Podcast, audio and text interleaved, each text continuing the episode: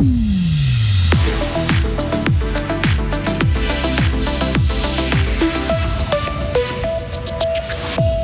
Fribourg-Gotteron reste premier du classement grâce à une huitième victoire en championnat. Les calculs n'étaient pas bons pour le FC Fribourg. Leur victoire du week-end est annulée.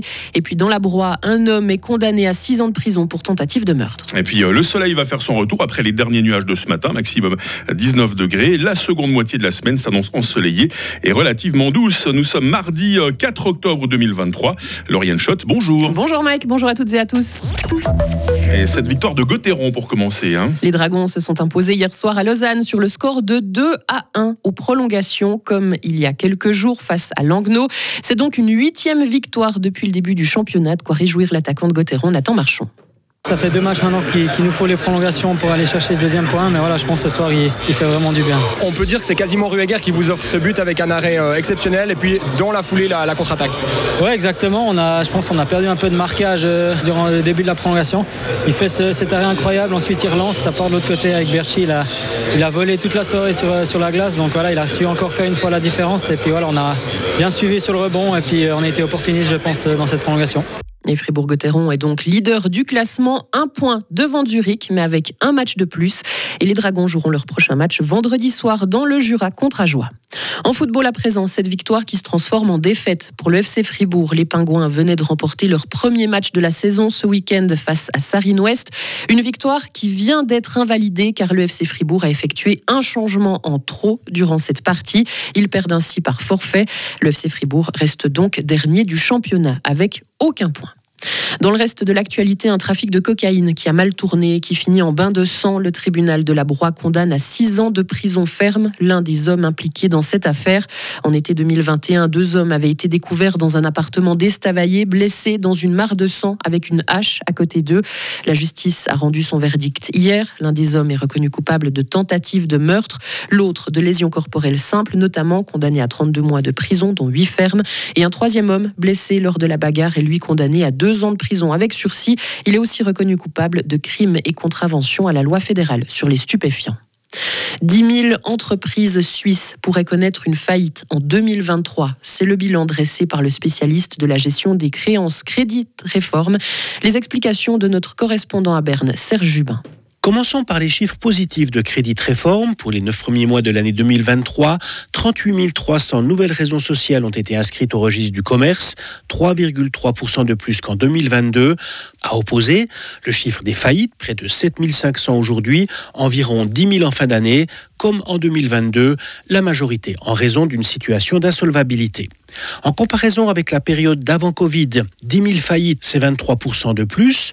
Branche la plus affectée, la construction, suivie du commerce de gros et de détail et de l'hôtellerie-restauration. Et plus de 50 000 créations d'entreprises sont attendues cette année. Près de deux Suisses sur trois sont favorables à une caisse maladie unique. C'est ce que révèle un sondage diffusé par Le Temps aujourd'hui.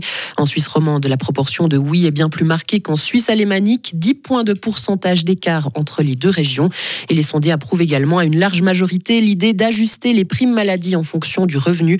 Une étude publiée une semaine après l'annonce d'une hausse moyenne de 8,7% des primes pour l'année prochaine. À l'étranger, un accident de bus fait au moins 21 morts à Venise. Il s'agit d'un bilan provisoire. Le véhicule qui fonctionnait au méthane est tombé d'un pont hier soir. Il a ensuite pris feu. Une vingtaine d'autres personnes ont été blessées dans l'accident. Certaines se trouvent dans un état grave.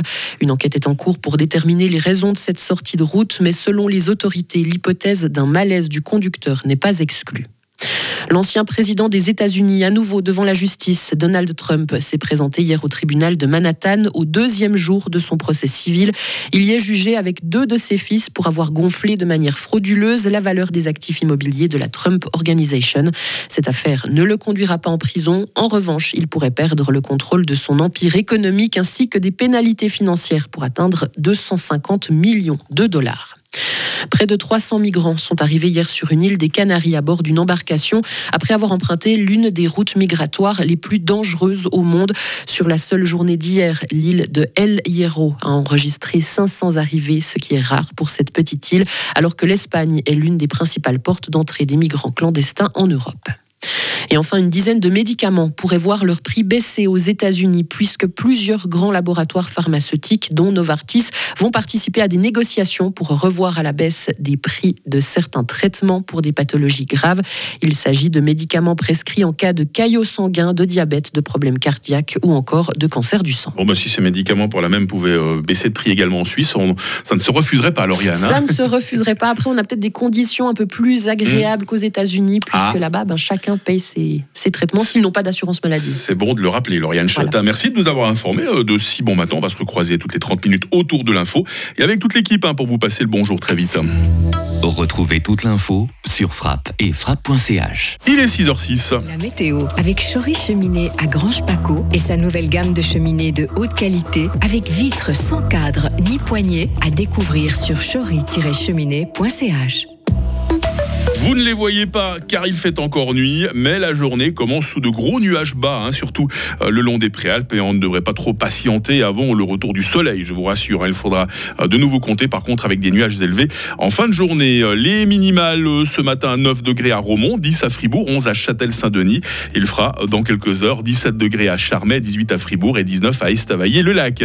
Demain sera bien ensoleillé malgré des voiles nuageux parfois denses. Des grisailles matinales sont à prévoir.